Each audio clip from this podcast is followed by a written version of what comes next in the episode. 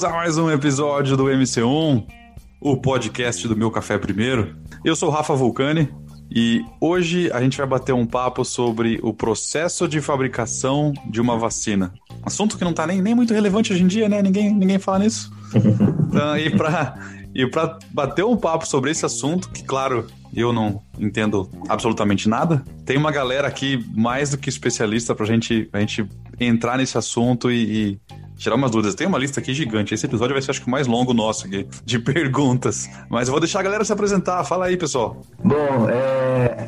meu nome é Gustavo, sou farmacêutico, também conhecido no Contém Referências como João Gordo. E eu já tomei meu café primeiro.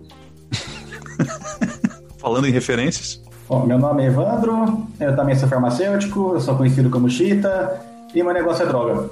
Uh, meu nome é William, uh, no, eu sou conhecido no, como Mentira, longa história do porquê, e estou tomando meu café aqui de Belfast. Abração. Fala galera, tudo bom? Gabriel falando, também aqui do Contendo Referências, também conhecido como Caralho.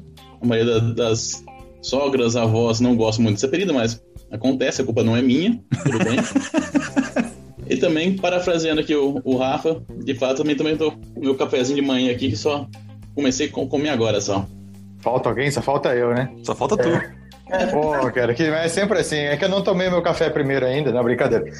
É, fala galera, bom dia a todos. Eu sou o Samuca. Estamos aqui mais um dia com uma gravação com essa galera top. Né? Vão ter várias referências hoje, né? Então não tem muito que esquentar a cabeça, não.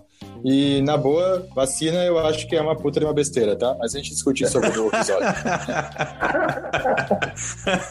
The treta has been planted, né? Pô, aí já, já, já começou assim já. Só falta você contar pra todo mundo que você é terraplanista agora, Samuca. Boa! Não, não, não, nem tanto, nem tanto. Só, só as vacinas já é suficiente pra eu me matar, entendeu? Já é motivo de sobra já. Ah, na, na primeira vez que eu vim aqui no, no, no meu café primeiro, você já tinha falado isso pra mim, já, hein? É pra verdade, você ver é que eu não sou externo incoerente. Eu, eu tô tentando mostrar a minha verdade pra vocês, né? Que isso não funciona, que não vale a pena, isso é tudo questão aí da, da nova ordem mundial, né? Mas ninguém quer acreditar em mim, então vamos falar sobre vacina. Que maldade, né? Quando eu falei que a vacina era um pretexto pro governo ver a nossa bunda, ninguém acreditou. Falou que dá na perna. Só que no meu tempo dava na bunda, então. Ai, ai.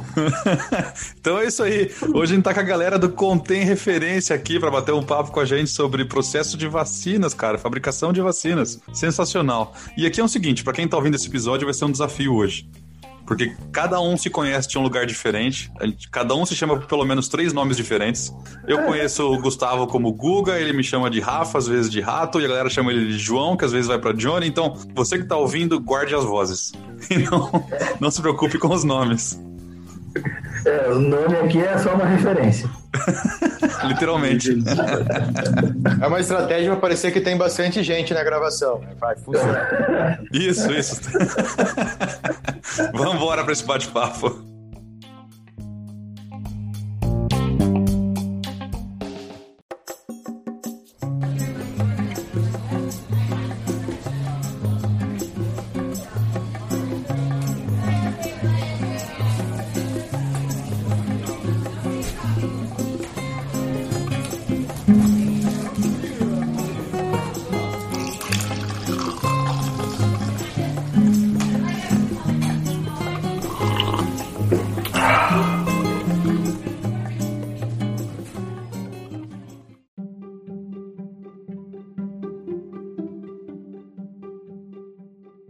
Deixa, deixa eu, eu. não sei nem por onde começar, tá? Eu vou, eu vou deixar vocês desenvolverem o, o esquema, mas é, hoje em dia, cara, o, o assunto Trending Topics, né? Daí, produção de vacina e vacina saindo, tá- já faz três meses que vai sair na semana que vem, e, e toda essa atenção e apreensão com relação a quando vai sair a vacina, né? Principalmente por causa do Covid-19 agora. E a galera fala em fases. Se alguém perguntasse, você sabe o que são as fases? Eu vou perguntar assim, qual jogo?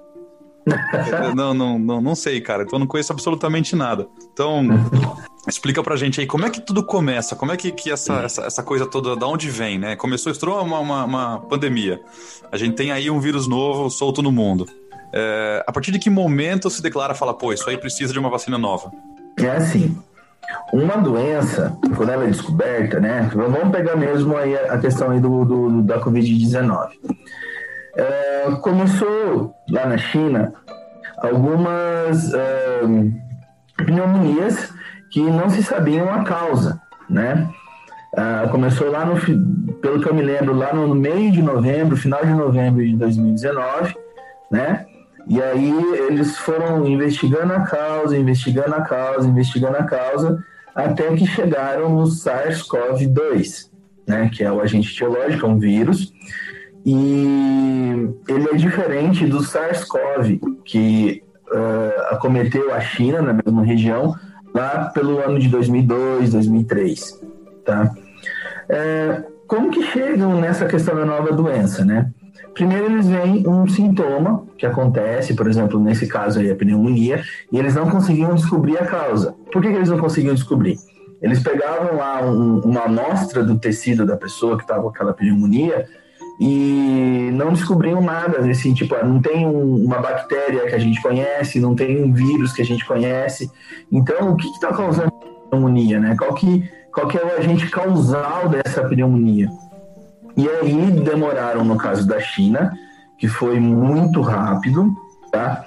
É questão de um mês e meio, que é lá no final, por isso que é, que é o Covid-19, porque foi descoberto, e foi assim, tipo, eu não, lembro se é 31 de dezembro, dia 30 de dezembro, que eles bateram o martelo que era uma nova doença, entendeu? Por isso, por dois dias não é Covid-20, né? Uhum. É, então, lá na China, e por que, que eles tiveram até essa rapidez, né? A ciência, ela, é, é assim, é, ela, ela tenta falar, né, dele, ela tenta jogar algumas coisas que aquela região da China ela tem um potencial muito grande de, é, de, de, nascimento de novos vírus, né? Porque foi lá que nasceu o, o SARS-CoV. Né? Então, desde 2007, a gente tem artigos que falam do potencial de, de é, daquela região de ter um novo vírus saindo. Então, existem vários estudos falando sobre isso. Né? Inclusive, no Brasil, a gente também tem regiões, principalmente na Amazônia, né, no Pantanal, talvez com essas queimadas, talvez saia até alguma coisa nova dali, tá? Que existem estudos que falam do potencial da região. Por quê? São regiões que estão sendo desmatadas, você tem contatos com, com um vírus que às vezes ficavam ali na natureza, né, é, circulando entre os animais silvestres, e quando você tem um desmatamento muito grande, esse vírus ele pode sair do animal para o ser humano.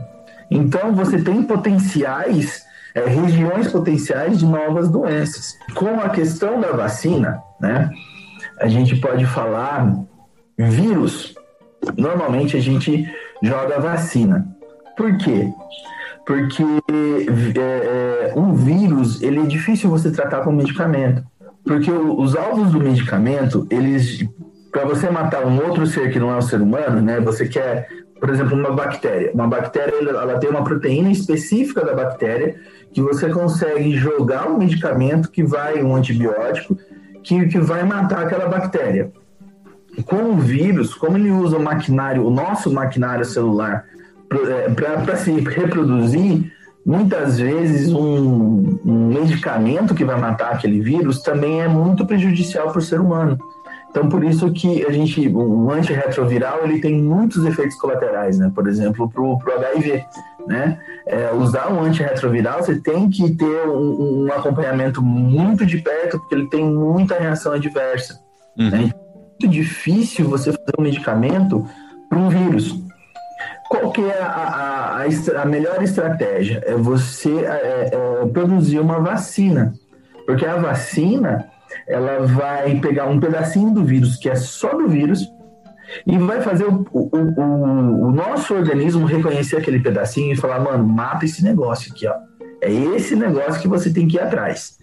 Então, é, você direciona o sistema imune, né, para que o próprio sistema imune mate aquele vírus, né, é, mate entre aspas, né, não mentira, vai bater em mim aqui, e o, você consegue uma eficácia melhor com uma vacina do que com um antibiótico, por exemplo, por causa desses, desses targets, né? desses alvos que nós temos, é, que nas bactérias são mais fáceis a gente produzir do, um, um medicamento contra do que contra o vírus, né?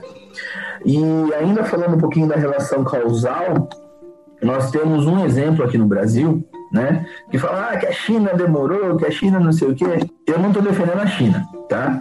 É, mas eles foram muito mais rápidos do que a gente. É, por exemplo, com a questão do Zika vírus, né? Que demoramos um, aí uns dois anos para descobrir a relação causal entre o Zika vírus e é, é, aquele problema que me fugiu o nome aqui agora, que dá, que é o, o Microcefalia. Microcefalia. É, essa relação causal demorou dois anos para acontecer, né? É, é, então, um, às vezes isso demora muito, né? Você ter um, uma doença, você ter um agente causal e a, a relação entre o, o, o, que a gente vê, né? Os sintomas que a gente vê e a, a que o vírus fez isso ou que a bactéria fez isso, né? Então, às vezes demora muito. A fabricação da vacina ele depende muito de alguns fatores, como por exemplo o fator econômico, né? Nisso eu posso colocar aqui a questão do ebola. O ebola, ele não tinha um interesse econômico a, até o primeiro caso acontecer nos Estados Unidos. Né? Depois que esse primeiro caso aconteceu nos Estados Unidos, daí a galera, opa, opa, opa, quer dizer que o negócio pode vir para cá, né?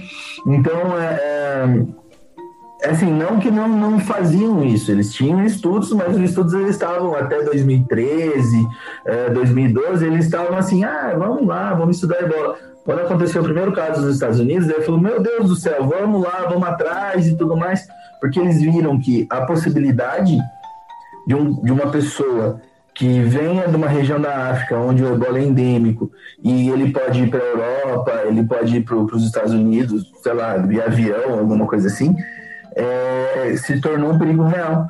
Então, a partir daquele momento, teve um, um, uma desculpa econômica para você jogar.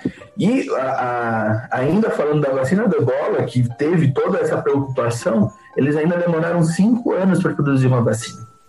Né, para que a vacina estivesse lá na ponta, ponto para uso. Né? Então, existem esses problemas. Além disso, existem problemas, vamos dizer assim, fisiológicos, né? Que, por exemplo, por que não tem uma vacina da, da AIDS, né? Que é um vírus também?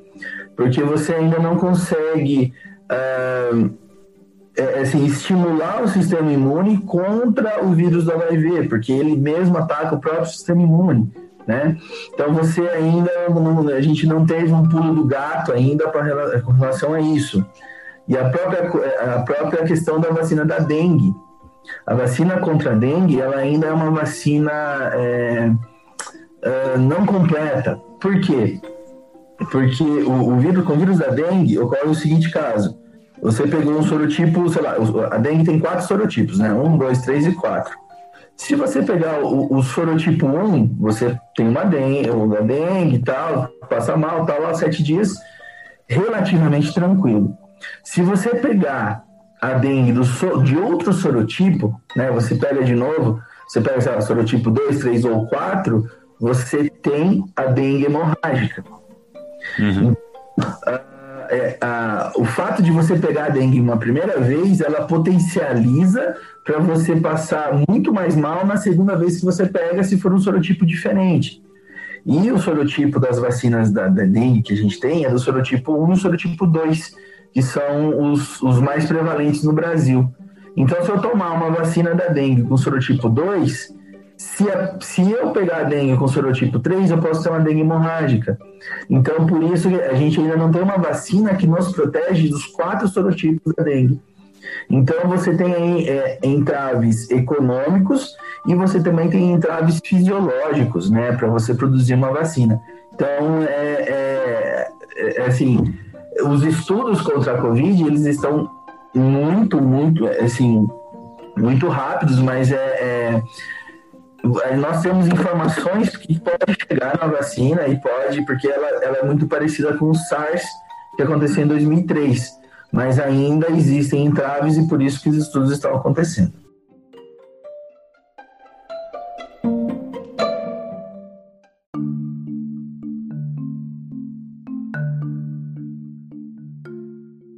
Deixa eu perguntar uma coisa, ver se eu vou falar uma abobrinha aqui. É, a, a velocidade que a gente está vendo nessa, nessa, nesse impulso da vacina ou uma solução para o Covid tem também a ver com a, o volume de dinheiro injetado para pesquisa, né? Porque boa parte da, das vacinas são feitas por órgãos privados. Daí o governo acaba injetando os países, né? Ou outras instituições injetam dinheiro para aquilo acontecer mais rápido. E essa injeção de dinheiro, como nesse caso ela está vindo de uma pandemia, ela é global, ela acaba acelerando todo o processo. Mas também, lógico, tem limitações aí do quanto pode ser acelerado, né? Com certeza, com certeza. Sim. Com certeza. Uh, então, assim, mentira falando aqui, né, William? Eu trabalho, eu sou, eu trabalho aqui na faculdade, né, na Queen's University em Belfast. Eu, eu trabalho, sou parte de um grupo de estudos internacional sobre o Covid-19, né? Já não tenho contribuído tanto quanto eu gostaria, mas eu estou envolvido. A gente está escrevendo uma, um projeto aqui com produtos naturais e Covid, uma história, né? Mas é até uma piada que surgiu no, no meio, logo no começo, né? Você, depois se eu achar o meme, até repasso que é tipo um quadrinho, cientista no laboratório, né, no, no, telefone, aí ele vira pro outro, outro cara. Então, lembra aquele pessoal que cortou nosso, nosso financiamento no passado? Lembra então, eles querem falar com a gente agora. Isso é, isso é triste, né? Triste e engraçado ao mesmo tempo, mas é. É, então assim, é. e outra coisa que a gente comentou também no episódio, a gente fez, né? É aquela história do, do, do, bebê, né? Você consegue fazer nove bebês com nove mulheres grávidas em nove meses. Mas você não consegue fazer um bebê engravidando nove mulheres. É, você não consegue um bebê em um mês engravidando nove mulheres. Né? Tem coisas que demora o tempo que tem que demorar. É, né? na, na, na, minha cabeça de indústria, cara, eu sempre faço esse paralelo, sabe? É, é, a gente pode liberar um produto, por exemplo, um sistema de freio. Você quer que eu libere ele para você antes dos testes estarem finalizados? Eu posso liberar, mas você vai querer dirigir esse carro? Tem um índice de segurança, um mínimo que você tem que correr de teste, né? De simulações e, e cenários para prever antes de ter um negócio desse no mercado. E eu imagino que seja muito parecido com uma vacina, né? Você pode liberar antecipado. É que causa mais mal do que bem se você fizer isso. Isso, e, exato. Assim, as vacinas têm que. As vacinas passam por um, um teste de segurança muito, muito rígido. Né? Você não quer liberar isso para milhões de pessoas. E... Você não quer dar uma vacina que pode ser pior que o vírus, sabe? Você não então ela tem que passar por testes de segurança muito, muito rígidos, que é o que estão fazendo agora. Né? Estão uhum. fazendo isso um pouco mais rápido do que, do que normalmente faria, sim, como você disse, porque tem mais dinheiro. Né? Uh, o fato de ter mais dinheiro faz com que alguns testes que demorariam até cinco anos para conseguir, né? como você fazer em paralelo várias coisas. Né? Uh, então, sim, ter mais dinheiro ajuda a fazer as coisas mais rápido, mas simplesmente pôr mais dinheiro não significa que vai acontecer. Eu acho que estava, eu chequei hoje de manhã, né, para ver quantas vacinas estão já em teste em estágio 3, são 11. Né? Agora, se você pegar quantas vacinas estão no estágio inicial, são mais, mais de 100 vacinas. Então, tem muita gente fazendo muita coisa. E só que demora o tempo que tiver que demorar.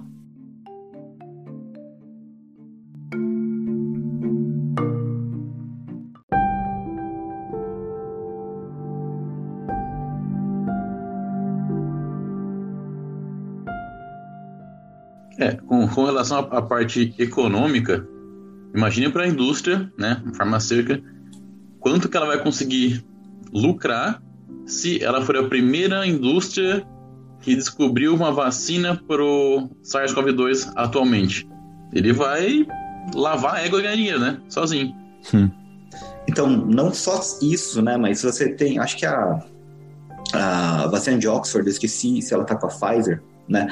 Mas eles estão eles estão vendendo a vacina a quase preço de custo, né? Uh, porque não só é para ela é interessante ela fazer parte dessa, desse movimento global, como ia pegar muito mal ela fazer igual aconteceu com algumas coisas nos Estados Unidos. Ah, não, ó, cada vacina dose é 200 milhões de dólares. Então, vendendo a preço de custo, ela não só mostra que ela tá, que ela tá envolvida com isso, que ela é um bom marketing para ela, porque tentar ganhar, tentar mostrar que ela tá se aproveitando da situação numa pandemia pegaria muito mal. Né? Então, sim, ela pode ganhar muito na quantidade, mas ela não, não vai ganhar tipo no, no preço exorbitante, que o que ela poderia fazer né? Mas se ela fizesse isso agora, pegaria muito mal para ela e para o futuro. Então, é, é interessante para essa indústria, por exemplo, mostrar que ela não, não tá, tá pondo uma arma na sua cabeça e, ó, ou você me dá o dinheiro ou você morre de Covid. Uhum, isso é acontecido bastante. Isso é acontecido bastante. Mentira. Eu estava vendo, acho que não sei onde que eu isso, se foi no Xadrez Verbal ou numa live, live do Atila. Ele até comentou que depois que deu aquele pau, aquele probleminha que pausaram o sistema, o, a, a pesquisa clínica da, da Oxford, né? Foi aquele paciente britânico que teve uma reação meio forte, lembra qual foi o inflamação medular transversal, não quer? Alguém lembra o nome correto? É por aí. Depois desse que, que teve esse relato, depois o cara recuperou, tal, tal, tal, a, a Pfizer, né, a Oxford, eu acho, eles liberaram até para a população a, o protocolo clínico, o que, que estão verificando em cada etapa. Realmente isso fica fechado né, para o patrocinador para quem está pesquisando. Eles abriram o teor do, do protocolo, deixaram, deixaram público. É para ser. Não, que bom, eu não tinha visto isso. É para deixar o mais transparente possível, né? Exato. Gente, só para corrigir, não é Pfizer, tá? É AstraZeneca. AstraZeneca. Isso, tá. isso. Valeu. Deixa eu traçar um, um paralelo aqui. Já, vocês já falaram nos programas de gestão de projetos, né? Então, o desenvolvimento de produtos farmacêuticos não dá para a gente fazer por metodologia ágil. Tem muita coisa, tem que fazer uma coisa depois da outra, depois da outra. Tem que seguir o método cascata, que não tem jeito. Uhum. Você vai construir uma casa, não consegue fazer o telhado antes de fazer o alicerce e as paredes. Então, infelizmente, você tem que esperar. Isso então, até que o, o Rafa perguntou no começo quais são os negócios das fases clínicas, etc. É porque teve um caso nos anos 60 que até foi que começou a, a parte de farmácia clínica que o Johnny trabalha, que chama-se talidomida, né? Que era um medicamento que o pessoal vendia como se fosse para tratamento de enjoo. Aí quem tem muito enjoo? Grávida. Aí começaram a recomendar esse medicamento, né? Toma talidomida até sair pelas orelhas. Só que no desenvolvimento desse produto, isso foi notado por uma pessoa lá nos Estados Unidos, eles não fizeram todos os testes de segurança para você poder falar que esse medicamento era seguro para grávidas. Hum. E aí, depois de um tempo, começaram a ver que nascia um monte de crianças sem braço, sem perna, ou com os braços e pernas deformados, que a gente chama de efeito teratogênico, né? E se descobriu depois que esse medicamento causava, durante o desenvolvimento do, do, do inicial do feto, não desenvolvia os braços e pernas direito. E aí deu um baita um problema tal. E depois disso, se passou a exigir cada vez mais testes de segurança para você poder aprovar esse medicamento. Então, tem muita gente que reclama da Anvisa. Ah, Anvisa isso, Anvisa aquilo a Anvisa ela tem que zelar pela nossa segurança. E ainda bem que existe a Anvisa que a Anvisa é cada vez mais exigente na documentação que eles exigem, que eles exigem documentação pra caramba. Uma vez eu vi um processo de um, de um medicamento, dava uma pilha do tamanho do meu braço de papel. E se tiver uma vírgula fora do lugar, eles vão questionar, porque os caras leem tudo, eles são muito bons, e vão ver, isso aqui tá errado, sabe? Eles questionam, você tem que explicar, você tem que corrigir, se não tiver certo, eles não aprovam. Então, é bom você ver isso, que agora, assim, essa semana saiu que a vacina aí de, de acho que foi essa a Sinovac ou essa da de Oxford, mandaram o processo para a Visa revisar. A Visa vai dar uma prioridade, claro, né, vai revisar isso daí, e se tiver, não for aceitável os dados que eles mostraram, se não, não, não tiver segurança, não tiver efetividade, eles não vão aprovar, ponto final. Porque não adianta você ter produto no mercado, vai todo mundo tomar vacina, ah, tá, estamos curados. Não, não estamos protegidos, não estamos curados. Então eles zelam sempre pela nossa segurança em primeiro lugar. Uhum. Aí, aí tá outra coisa que eu queria perguntar. Como é que funcionam essas tão famosas fases que a gente ouve falar hoje em dia? O que, o que, é a fase 1, a 2 e a 3? E é só isso mesmo? Tem mais coisas que vêm depois? Tá, esse aí é combinado eu falar. Então, assim, a fase 1, então, você tem o medicamento que foi desenvolvido, então você passou por teste em laboratório, você passou por teste em animal, que é tudo uma parte do pré-clínico que a Carol já falou específico, assim, muito sobre, sobre isso no nosso programa que a gente fez há tempos atrás, né? Já fazendo aqui o nosso Shabá. Desculpa aí. é. Não, por favor, faça. Eu até ouvi. Eu tava, antes de gravar aqui, eu tava ouvindo o episódio 5. Então, assim, depois que você viu, né, nos modelos, etc., que o negócio tem potencial, aí você passa para os testes em humanos. O teste humano já depende de aprovação de conselho de ética, já tem um custo mais elevado, você tem que alocar um pessoal especializado para fazer. Porque é um negócio meio complicado. Você tá lidando. Né? Animal, tá bom. Animal é animal, é vida, você tem que respeitar. Só que você matar uma pessoa por negligência, você vai dar o processo por homicídio, sabe? É, é um pouco mais complexo. Então, a, o, os níveis de segurança são maiores. Basicamente, são quatro tipos de, de fases clínicas, né? Então, a fase 1, eles vão dar esse medicamento para umas 20, 100 pessoas assim, para pessoas saudáveis, para ver se ninguém vai morrer. Vai ter um efeito absurdo assim, o cara tomou a vacina, o braço dele caiu em seguida. Não, aí não dá certo. Então faz esse primeiro teste, avalia se as pessoas têm reação, vê um tempo ali, vê como é que é a resposta imunológica. Tá bom, passou, deu tudo certo, aprovou, não teve nenhum efeito, vai para a fase 2. A fase 2 já pega aqui uns 100, 300, 500 pessoas que têm essa doença ou têm a condição, então, assim, no caso aqui, são pessoas, profissionais de saúde que vão estar expostos ao, ao SARS-CoV-2, né? E você vê como que essa pessoa vai reagir, então, se essa pessoa vai pegar menos a doença, se ela vai desenvolver resposta imune, e você ainda continua valendo a segurança. Segurança aqui vai ser sempre a parte do tudo clínico. É, você começa também a avaliar é, se você vai injetar uma vez, vai dar duas, três doses, se você vai colocar por comprimido, se vai ser a vacina por via nasal. Então você avalia as formas de administração. Aí vem o governo e fala: não, bunda. Bunda, é, não. Bunda é sempre, né? Aí beleza, algumas a gente aqui tá na fase 3, né? Passou a fase 2, você já viu que ela né, já tá um pouquinho melhor. Ok, a fase 3 já vai pegar bem mais gente. Então aqui 5, 10, 30 mil pessoas para você ver é, a questão qual, qual vai ser a dose que você vai dar. Então você é, afina esse processo de ajuste de dose e você vai né, avaliar mais o número amostral de pessoas para você ver se, quais são os efeitos. Passando na fase 3, aí você vai mandar isso para o órgão regulador para conseguir o registro desse produto.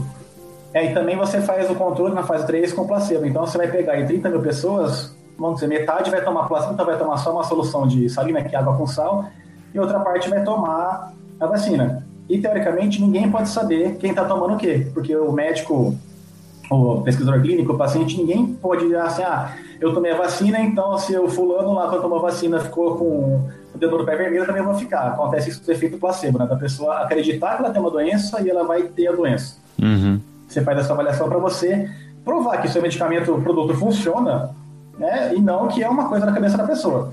Claro, para vacina você está fazendo aqui no, no, nesse teste porque é, hoje em dia está tá mais complicado. Então é, você vai testar com o placebo. Agora, se a pessoa, vamos supor, tá, você está bolando uma nova terapia para câncer e já existe um, um, tratamento padrão, você não vai deixar uma pessoa que está com câncer sem medicamento. Né? Então você faz ele versus o tratamento padrão. Não é nem ético você deixar essa pessoa que já tem um tratamento para essa doença né, sem tratamento. Você vai comparar se esse produto é mais eficiente, se tem menos efeito colateral e tem vários tipos de teste. Beleza, fiz fase 3, passou para o órgão regulador, o órgão aprova. Depois existe ainda fase 4. Né? Então, até quando a gente fez nosso programa, a gente brincou que era cobaia, né? A Carol deu bronca, quase matou o caralho, porque não vai ser mais tão voluntário assim. Você vai lançar tudo no mercado e a empresa vai observar. Quando você dá, assim, 30 mil pessoas, é uma coisa, tá bom, você pode observar um efeito que seria raro. Você vai dar aqui essa vacina para 7 bilhões de pessoas. Então ali você vai observar se tem algum efeito que é mais grave. E às vezes vai aparecer uma vez a cada 100 mil, uma vez a cada milhão de pessoas. E é, ainda é avaliado isso porque a segurança é sempre. Então, outro dia saiu, a Anvisa é, desrecomendou um outro produto que é para enjoo para grávida, porque três pessoas em 14 mil mulheres, os fetos tiveram, as crianças nasceram com algum problema. Então, é, foi questionado isso aí, por que, que a Anvisa está sendo tão criteriosa, né? Mas eles, recomendaram o uso desse produto para grávidas até quatro meses, porque três mulheres tiveram problemas na gravidez em 14 mil pessoas observadas. Mesmo que depois o produto esteja no mercado, a Anvisa está sempre de olho, as empresas têm que é, é, relatar quando tem problema, e se tiver algum, algum rolo, que nem é, a gente até falou no programa nosso sobre o, Celecoxib, que era o Vioxx, falou sobre o Vioxx, que o produto estava no mercado, e depois estava no mercado se viu que esse medicamento, quando a pessoa usava muito, ele causava, as pessoas morriam porque tinha infarto e recolheu do mercado, ponto. Então, é, mesmo que está no mercado há 20 anos, ainda está sendo observado se tem algum problema. Então, a segurança sempre aí e você vai sempre ver. Uh, teve até questão de um lote de vacina de gripe uns anos atrás que deu problema porque depois que as pessoas tomaram, viu que estava dando efeito que não estava sendo efetivo. Estava dando efeito colateral, né? E aí, recolheu. Isso é comum, é o tempo inteiro e é, felizmente, né, o governo trabalhando pelas nossas vidas e pela nossa segurança.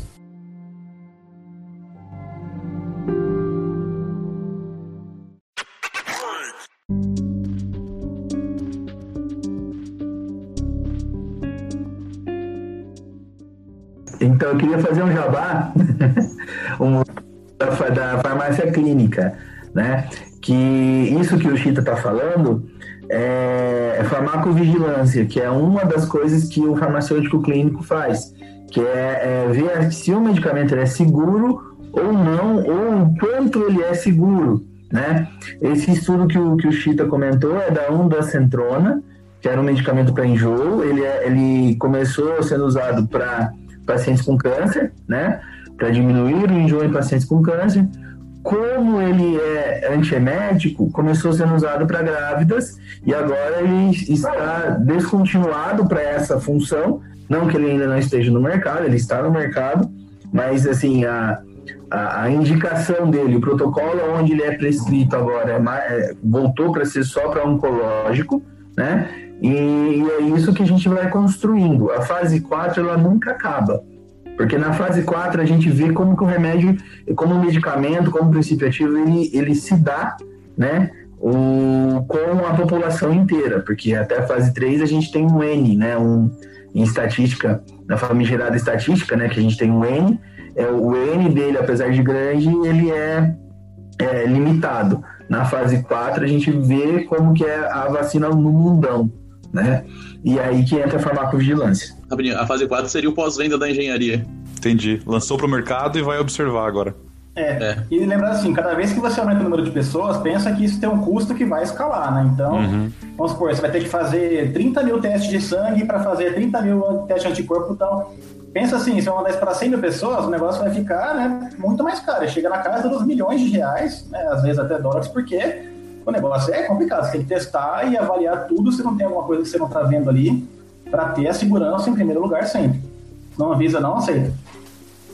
É, o, sistema de fases, ele, pelo que você contou aí, a, a Chita, aí, cara, você me corrige, mas ele parece muito com o sistema de aprovação de projetos, né? Você tem as fases e os gates, e daí a fase 1 vai lá correr durante tanto tempo, você tem um gate, alguém fala, beleza, a fase 1 é satisfatória, vai para 2. Até a fase 3 para 4, que é então esse lançamento no mercado e a fase de monitoramento, ver como é que isso vai para o mercado.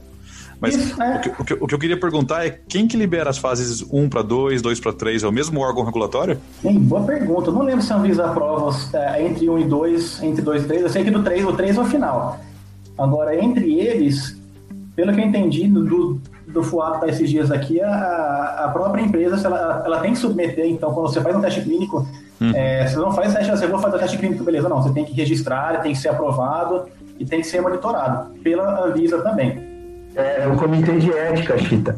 Ah, tá. É, é, o, é que assim, tem que ter um, um, órgão separado, que ele não tem nenhuma relação comercial, nem com quem está fazendo o teste, nem com o dono do, do produto, né? Porque geralmente é, esses testes agora eles são meio que terceirizados, né? Até a, a Carol, ela trabalha, que foi lá no nosso podcast, ela trabalha em uma dessas empresas que faz pesquisa clínica. A empresa é especializada em pesquisa clínica.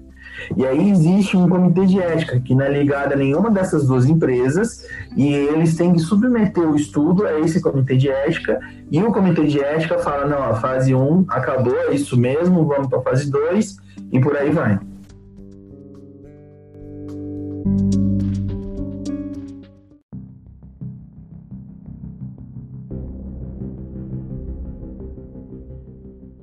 Eu queria falar um, um, um não exatamente experimento, né? A gente estava falando aqui de segurança e é, uma das coisas que o pessoal fala, né, para quem é anti-vacinas, é para fazer um, um é, eles propõem um, exercício, né? Você escuta aí, Samuca, num, escuta aí. Você vai para um uh, um cemitério que é mais antigo e você vê o quanto de criança morria até mais ou menos a época em que vacinas começaram a ficar uma coisa normal. Né? E eu tive a chance de fazer isso algum tempo atrás. Agora a gente está aqui na, na, segunda, na segunda onda, né? Então estou aqui de quarentena de novo no meu apartamento, mas um mês atrás ainda os casos estavam tinham voltado a ficar tipo cinco por semana no máximo, então estava podendo andar mais. E eu fui visitar uma uma igreja antiga que tem para cá, né? A igreja tipo, abriu, sei lá, em no ano mil e alguma coisa, sabe? Quando os normandos chegaram na Irlanda. E a igreja está aberta até hoje. Né? Então eles têm um, um, um uh, o cemitério do lado da igreja. E eu fui, fui visitar ali. O que você vê de criança morrendo com cinco meses, seis meses, três anos, sete anos, sabe? É, é, muita criança morta, muita criança morta na Lapa. Assim, morreu em 1800 alguma coisa, morreu em mil alguma coisa, sabe? Tipo, muita criança. Então, uma das coisas que, que a vacina revolucionou, e assim, e para mim, como farmacêutico, como pesquisador, o, a adição de vacinas no nosso arsenal terapêutico é uma das coisas mais revolucionárias que já aconteceu. Né? E a partir do momento que você começa a ter essa, essa vacinação, né, essa, essa opção de, de não morrer de uma doença, a, a, so, a sobrevivência das crianças ficaram. A mortalidade de crianças ficou muito, muito menor. Você não, não é normal mais você você esperar que as crianças morram, né? É, acontecia muito das crianças, tipo, você ter 10, 15 filhos e, tipo, 3, 4 chega, chega à vida adulta. Né? Hoje isso não acontece mais. E um dos grandes motivos disso é porque hoje a gente tem um arsenal muito grande de vacinas. Informações plantadas, gente. Não era isso. Aconteciam outras coisas e eles atribuíam isso para uma comercialização aí abusiva da questão das vacinas. Não, brincadeira, gente. Até tem um nome é, pra isso, né? Essa se chama fake falar... news. Isso que eu ia falar assim, se você estiver brincando, é, isso é engraçado, se você estiver brincando, a gente acabou de começar uma discussão. Não, e fechar o pau, né, velho? Mas, cara, você fala assim, ó, lógico que vocês têm todo o embasamento técnico legal e explicam isso. Mas se você parar, vou pegar por mim, né? Um leigo total dessa, né, da parte clínica ou de formação de como monta.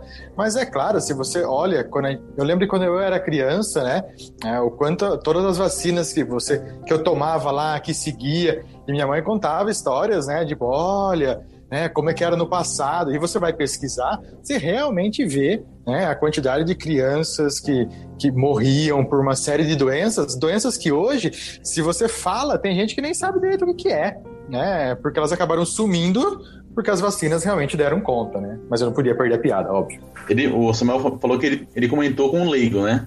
É, que pode ser algum leigo ver essas informações de antivax e por aí. Só um, um relato rapidinho essa semana, na quarta-feira, eu fui num, num, num, médico, no clínico geral, para pedir exame para fazer um check-up no hemograma, essas coisas, né? E eis que o, o médico, já um senhorzinho de idade, né? Vem, vira e pergunta: E essa vacina, hein? Se chegar no mercado, eu não tomo. Hum. Aí eu. Não, vamos, eu não sabia se eu, eu não sabia se eu, se eu dava a trela pra, pra discussão ou falavam, aham, uh -huh, senta lá, Cláudio, boa, né? Mas não, vamos, vamos, vamos dar trela. Mas por que o senhor acha isso? Ele é. A vacina para não sei o que, nem, nem, nem lembro qual, qual doença ele mencionou, demorou uns 12, 13 anos para ficar pronta. Essa, vamos, vamos fazer que em seis meses? Ah, não. Isso aí é só um complô da indústria farmacêutica para ganhar dinheiro. As vacinas não Nossa. vai ser eficaz nem um pouquinho. Eu, eu, eu sou um cara, até certo ponto, eu tento ser ser um cara sensato, né? Falei, não, não é bem assim, que a gente já, já, tinha alguns estudos prévios sobre coronavírus, a gente já conhecia um pouquinho mais, não específico desse vírus, mas o conhecimento prévio des, da família dos coronavírus deu um embasamento muito bom para a gente conseguir é, acelerar as partes da pesquisa que podiam ser aceleradas. Agora, essa fase 3, tal, tal, que não tem como acelerar, nós estamos vivendo o tempo normal do processo. Não, não, não. Essa vacina não vai funcionar, é só para a indústria ganhar dinheiro, vai ser só água. A partir disso, eu falei, tá bom, então fica por aí, me dá a guia de exame e eu vou sair da, sair da sala. Ou seja, era um cara, era um médico, velho. Um cara, com, creio, como era um velhinho, com experiência. Ele dá uma dessa. É, mas, mas não é porque ele tem o conhecimento técnico da medicina que ele tem o conhecimento científico, né? Tem isso também. Né? Acho que tem uma coisa importante nisso também, né? Uma coisa é eu não ter informação. Como eu disse, sou um leigo. Puta, mas eu posso pesquisar de maneira adequada, formar uma opinião com quem realmente entende, compreende, né? E não você ir no primeiro site de um besta que escreve alguma coisa lá, o, algoritmo do Facebook me leva para aquilo, né? E aí eu realmente acredito nisso. Por isso a importância de você pesquisar, ouvir adequadamente, quem realmente entende, né? Eu mesmo tô tendo uma aula aqui hoje, cara. Tô feliz pra caramba, cara. Cara, o que me dá mais raiva, o que me dá mais raiva nesse, nesse movimento, além do fato de, de poder matar milhões de crianças e de pessoas porque você nega um tratamento que existe, né? É como ele começou, né? O pessoal fala, ah, não, o pessoal põe muito teoria da conspiração, mas se você for ver como esse movimento começou, foi um artigo publicado na Lancet, se eu não me engano, não, foi não, no New England Journal of Medicine. Um dos dois. Eu não lembro agora exatamente, mas foi um dos é dois. Lancet. Que é, muito bom. É uma revista muito boa. Eu tenho que checar. eu tenho que checar. Eu só sei que foi o do David Walkfield, mas muito respeitável. Muito respeitável. E ele tinha feito um estudo mostrando que havia uma correlação. E assim, quando você fala que há correlação, não significa que significa causa. Você nunca prova causa na mesma correlação dele estava errada. Que existia uma correlação entre crianças que tomavam a, uma vacina e crianças que, e, que desenvolvia autismo, né? Qual que, era, qual que era o problema da grande correlação dele, né? Por exemplo, uh, há uma grande correlação entre aumento de número de pessoas que morrem afogadas e filmes lançados do. Ai, droga, o cara que faz. Nicolas cara... Cage. Nicolas Cage. Então você tem uma correlação estatisticamente relevante entre o Nicolas Cage lançar um filme e aumentar o número de pessoas afogadas, né? Agora a correlação não é causa. Né? O que acontece que do autismo, as crianças que normalmente, tipo, você normalmente dá aquela vacina nessa idade. E o, a, a evolução do autismo normalmente acontece mais ou menos na mesma idade. Então, não é que a vacina está causando autismo, é que elas são as do, os dois eventos estão acontecendo ao mesmo tempo. O que por si só, né, não seria nada estranho, se você não pensasse que esse cara que que fez esse artigo ele estava desenvolvendo uma nova vacina para as mesmas doenças. Então eu queria falar mal da outra vacina para o pessoal comprar a vacina que ele estava desenvolvendo. né? Aí depois de um tempo essa, essa, esse artigo ele foi banido da ciência. Assim, esse cara nem nenhum lugar sério, nenhum lugar sério uh, leva ele em consideração mais mas porque porque ele lançou esse artigo, porque ele era respeitado na época e porque tem toda essa coisa, né? A gente, e nos Estados Unidos, é, eu já eu falei pra gente no nosso episódio, né? Nos Estados Unidos o sistema de saúde é totalmente diferente do Brasil. Então, no Brasil, por exemplo, você recebe a vacina de graça pelo SUS. Nos Estados Unidos não é tão bem assim, né? Então fica toda, ah, a indústria farmacêutica quer ganhar dinheiro, quer ganhar dinheiro, né? Então, assim, foi um artigo zoado, feito por um cara que queria ganhar dinheiro, que é a base de um movimento que, que, que é zoado e que impede que um monte de pessoa receba o tratamento devido. Então tá tudo errado nessa história. tá tudo errado. Tá tudo errado.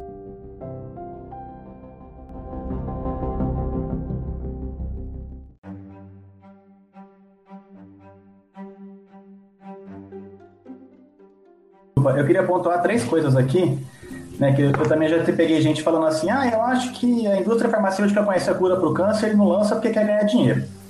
Então você pensa, a criança vacinada, ela não vai ter doença, né, e ela vai ser um adulto, ela vai ficar velha, etc.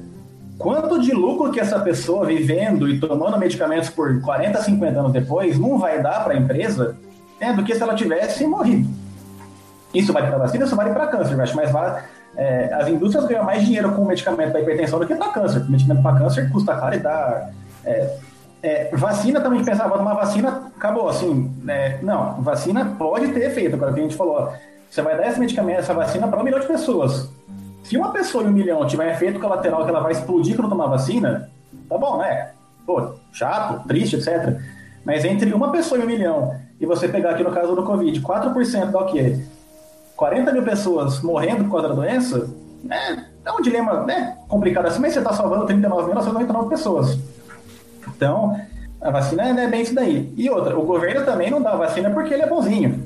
O governo está, no caso do Brasil que tem o SUS, né, ele está dando a vacina porque é mais barato vacinar do que você tratar as pessoas, ou de que você ter que arcar com o custo social disso, então você vai ter pessoas morrendo inativativa. Então, se no caso aqui da gente morrer, a gente, né, o governo investiu na nossa educação por ano. Nós vamos morrer e não vamos produzir dinheiro para o governo de volta. É, mãe que vai ficar sem trabalhar porque o filho está doente, ou a pessoa ficou ausente porque o pai está doente, sabe? Então, o governo faz toda essa avaliação econômica para ver se compensa, porque tem vacina que custa caro, então pega a vacina da gripe. Por que quem toma é só criança, idoso e profissional de saúde? E não é todo mundo? Porque são os grupos de maior risco de ter doença e onde vai ter né, o custo-benefício para o governo é maior. Agora, tem vacinas que tem por eixo, que é uma vacina de meningite, uma delas, né, que o governo não dá. Você tem que pagar e custa, sei lá, 300 pontos. Então, eles avaliam tudo isso aí. Então, né, não é, ninguém é bonzinho nessa história. Todo mundo está avaliando o seu é, e pode ter problema? Sim, pode, mas não justifica você deixar de vacinar todo mundo. É o caso do antivacina que estourou esses dias foi de sarampo. Sarampo transmite, se uma pessoa tiver com sarampo, ela transmite, transmite para outras 17 pessoas. Então você pensa o quanto que isso consegue espalhar e o sarampo mata, né? A mortalidade de sarampo é razoável. Então é, é mais barato e é melhor você manter as pessoas vivas, que para todo mundo ganhar o seu dinheiro, né? pensando assim por esse lado, né? Esquecendo da nossa missão ética que é prezar pela vida das pessoas, do que você deixar sem vacinar. É, eu, eu lembro, cara, de um episódio do, do, do Nerdcast, da galera do Jovem Nerd. Eu tava ouvindo e eles estavam falando, era um outro assunto, estavam falando sobre super-heróis, superpoderes. E aí cada um tinha que escolher um superpoder que queria ter, se pudesse escolher alguma coisa. E eu lembro que o Azagal falou assim: eu queria ter o poder de dar pra pessoa a realidade que ela acredita. Então, se você acredita em terra plana, você vai sair flutuando, a gravidade acabou para você. Você vai sair flutuando, você vai embora pro espaço. Se você acredita que vacina não funciona, você vai perder todo o efeito de vacina. Você vai, vai, vai pegar rubéola, vai pegar catapora, vai pegar pólio, você vai se ferrar. Aí ia ser perfeito. Aí o cara que vende essas ideias, ele ia tomar a realidade que ele acredita. Mas esse tipo de coisa, cara, no, no, em 2020, a gente ter ainda que explicar que vacina funciona e que a Terra é redonda é. é ah, cara, acho que o caralho falou bem, a gente tem que ter um mínimo de, de calma para não sair enforcando gente na rua. Ó, lembrando que o nosso Programa Nacional de Imunizações, né, do SUS, cara, ele é a base da, do programa de imunização da OMS, velho. Nesse quesito, nós estamos muito bem com o SUS. É meio uhum. capenguinha, é outros quesitos? É. Mas o nosso PNI é base para a OMS. Mas certo? a OMS é comunista, viu, caralho? É, é verdade. é. Comunista de esquerda, fake news. Eu quero levantar dois pontos com relação ao artigo científico, tá? Que até o Samuca tinha falado, né? Questão de leigo. É, e, o, e complementando o que o Mentira falou. É, nem todo artigo científico ele é, vamos dizer assim, 100%. Não é só porque, por exemplo, saiu na Lancet que o negócio é, meu Deus do céu, é incontestável, né? E até porque isso é uma premissa da ciência, tudo é contestável, né? Então, uma coisa que a gente tem que ler, né, quando a gente faz uh, medicina baseada em evidências, né, que é uma das coisas que a gente faz na farmácia clínica, é ver o conflito de interesses. Né? É, nem sempre o, o aquele artigo é, ele é 100% de acordo com a realidade. Às vezes ele é um jogo de interesses, às vezes ele é uma narrativa, tá? Mas eu não estou querendo dizer que a gente tem que não acreditar na ciência, muito pelo contrário, porque a ciência eles têm os seus próprios mecanismos para que isso não ocorra ou que minimize muito. Tá? Um exemplo que a gente teve esse ano foi um artigo na mesma Lancet, né? Falou lá da hidroxicloroquina, que não funciona, porém ela faz mal, né? E aí depois de um, acho que uma, uns 15 dias, viu que tinha um problema naquele artigo e tinha um conflito de interesses em um dos autores e aquele artigo foi retirado. Você então, é automaticamente de esquerda a partir de agora. Uh, não, eu já sou de esquerda, já faz Você tá falando que faz mal. Não, ô Johnny. Oi. Oi. Nesse lance da, da Lancet, o problema não eram nem os dados, não era o que o artigo concluía, mas é parece que quem escreveu não, te, não teria como ter acesso legal aos dados que ele publicou. Então, foi um problema nos dados. É, então, os dados estavam corretos. Só que ele não poderia ter acesso aos dados que ele publicou. O problema não, é como... teve, um problema, teve um problema na Austrália, que os números que, que o artigo apresentava da Austrália eram maiores que o número que a Austrália tinha dado oficialmente. Então teve um, teve um probleminha. Ah, é verdade, tinha isso, tinha também, tinha isso também, é verdade. É. Teve, teve esse, esse pai. E, e assim, a gente, a, a ciência ela se autorregula, né? Mas toda vez que a gente lê um artigo, a gente tem que ter uh, análise crítica daquilo, né? É, então, a gente, dentro da ciência, né, dentro da nossa área, e não só de vacina, mas também com relação ao medicamento, medicina baseada em evidências, uma das coisas que a gente sempre tem que ter é a análise crítica sobre aquele artigo né? E nesse artigo específico que ele falava que a hidroxicloroquina não funciona, a gente continua achando que a hidroxicloroquina não funciona não por causa desse artigo, mas porque existem inúmeros artigos que relatam a mesma coisa, né? Então, uh, não é um artigo que vai falar que a Terra é redonda, por exemplo, são todos os artigos que vão falar desse assunto vão falar que a Terra é redonda. Então, 1.500 anos. Negativo, Tony. É redonda. a sua fonte, tá, a sua fonte é tendenciosa, porque todos os artigos que falam que a Terra é redonda é baseado em fatos da, em coisas da NASA. É verdade. É tendenciosa é. a sua, sua afirmação aí. Mesmo antes da NASA existir. É, então, a NASA é comunista. e o mentira tá aí pra provar isso, que a NASA é comunista. Né? É, A gente ri, mas a gente tá e- chorando aqui. Sim. E um outro ponto que eu quero falar, que, que o caralho passou por cima nisso, né? Ó, mais uma frase é, épica, né? Com relação ao caralho. É, que, assim, o artigo que eles liberaram na AstraZeneca e acho que mais três empresas liberaram, mais duas empresas liberaram, é que, assim, como que eles vão determinar se a vacina funciona? Eles pegaram um número, né, um N, que são 200 pessoas, vamos supor. Eu, no grupo placebo, eu vacinei mil pessoas no grupo pla- pla- placebo e mil pessoas com a vacina. No grupo placebo, 300 pessoas pegaram, a vaci- pegaram o vírus. No grupo com a vacina, 100 pessoas pegaram o vírus. Então a diferença é um N, a diferença entre o N das- dos dois grupos é 200. Então quer dizer que a vacina ela tem 50% de eficácia. A partir daí eu vou jogar para meu para os órgãos reguladores para vacinar a pessoa, tá? Não é o ideal, tá? Não é o melhores dos, dos mundos, mas é, é o mínimo que pede o FDA, né? Que basicamente o FDA Uhum. Manda a- a- as políticas do mundo de aprovação ou não, né? Assim, é, o- as outras agências reguladoras, né, eles vão se basear bastante no FDA. Então, se o FDA pede 50% de eficácia, é, é isso que eles estão tentando alcançar nesse curto espaço de tempo, tá? E a vacina que foi é, colocada lá para a Anvisa dar uma olhada, Chita, foi a da Sinovac. Foi essa de São Paulo que o, que o Dória falou que, que 15 de dezembro. É, ele, ele martelou, eu truco, eu ainda truco, mas ele martelou dezembro e já colocou a vacina para dar uma olhada, né? Guga, deixa eu perguntar uma coisa. Você falou de 50% de, de eficácia ou taxa de imunização da vacina, né? Tem uma outra que a gente pode usar como comparação? Uma outra vacina conhecida aí? Da hepatite acho que é 70, por exemplo. É, da hepatite é 70, e é que tem muito a ver com via de administração. Que, por exemplo, a vacina da gripe. A vacina da gripe, existem duas vacinas, né? Existe a que a gente injeta e existe a que a gente inala. A que a gente inala, ela não tem aqui no Brasil, eu pelo menos não conheço. Se vocês souberem alguma informação diferente, me falem. Ela não está aqui. Qual que é a diferença entre essas duas vacinas?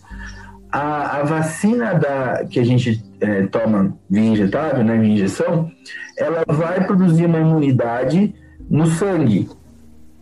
Então, o pulmão, ele ainda está, é, vamos dizer assim, propício a pegar gripe. Só que ele não vai ter efeito sistêmico, então ele não vai ter a complicação. Então a gente vai ter um resfriado. Por isso que muita gente que toma vacina da gripe pega resfriado depois. É, ela, ela não vai pegar a gripe, aquela, aquela complicação da gripe, mas ela pode ficar resfriada.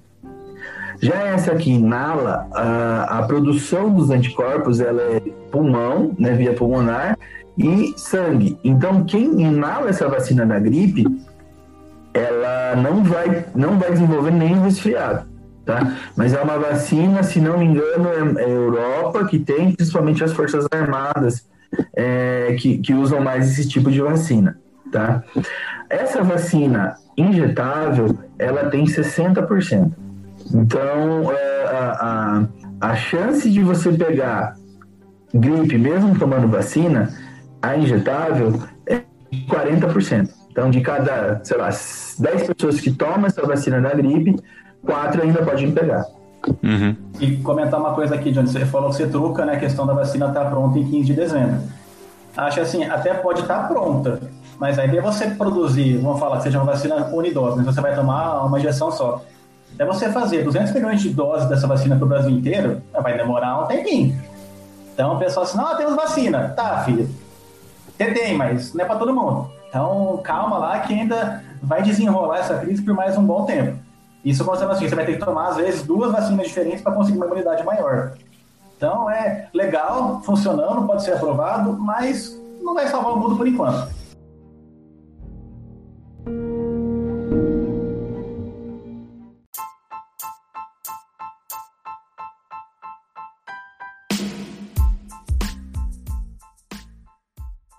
Antes da gente ficar sem tempo, na verdade, eu queria que você- alguém falasse, ou vocês falassem um pouquinho sobre o Contém Referência. Tá- tá- Divulga aí pra galera como é que encontra vocês na- nas redes, na- na- como é que acha o podcast. Sei lá, um comentário meio idiota, como é que acha o podcast. Acho que todo mundo sabe onde acha o podcast mesmo. Mas queria que vocês, que vocês fizessem uma divulgação aí do Contém Referência pro pessoal. Então, gente, o nosso podcast contém referências, ele é, como vocês viram que é, a gente fala bastante, né? A gente é, são quatro pirulas falando sobre ciências farmacêuticas e, e é, é bem isso, é assunto de saúde com relevância na, na produção de medicamentos, na, na em como funciona o medicamento, né? Então é, é toda essa questão das ciências farmacêuticas. Se vocês têm dúvidas, se vocês querem ouvir a gente um zoando o outro, mas também falando sério sobre saúde, dê uma olhada lá no, no, no seu tocador de, de preferência, né? É só colocar tem referências que a gente está lá toda semana um capítulo novo, né? E A gente também está no Facebook, estamos no LinkedIn, estamos no Twitter. Instagram. E aí a gente vai divulgando. E se vocês quiserem colocar um assunto novo, se vocês tiverem dúvidas, se vocês querem que a gente fale especificamente sobre um assunto, só mandar lá pra gente que estamos aí. E a gente promete que a gente vai gravar um episódio novo um dia só pra contar a origem de cada apelido de cada um dos, dos, dos participantes aqui. Esse vai ser rápido.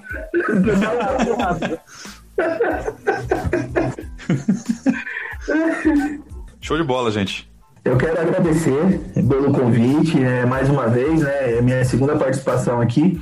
É, fico honrado de, de- de vir com esse espaço e, e eu sou muito fã aqui do, do MC1, meu café primeiro. Ouço toda semana, né? Já falei pro Rato. É minha, é, no- dentro da minha, da, do- da minha semana, eu sempre ouço vocês aqui e eu sou suspeito para falar, mas eu sou um grande fã aqui do canal.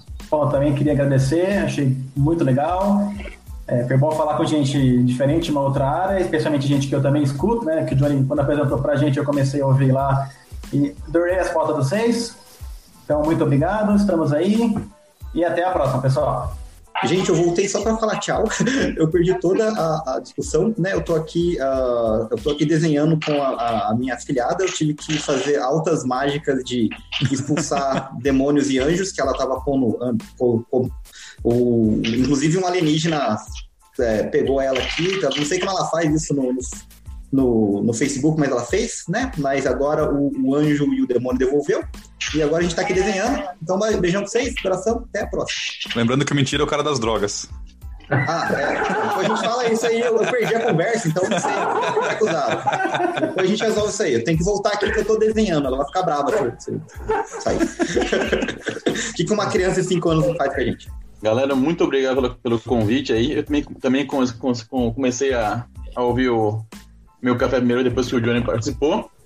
Eu já ouvi, já ouvi acho uns três episódios. O mais legal é a parte do, do Projetos Desastrosos, por enquanto. E também o, o de No meu tempo na engenharia, cara, prancheta é algo muito engraçado, realmente. muito obrigado pelo convite e foi muito bom ficar esse tempinho com vocês por aqui hoje. Valeu mesmo, galera. O prazer é nosso. E aí, todo mundo que tá ouvindo, sigam lá o Contém Referência. O trabalho dos caras é fantástico, muito bom. Se tá afim de ouvir informação com dados embasados e, e dar umas risadas, cara, é um programa recomendadíssimo, não tenho o que falar. Valeu, galera.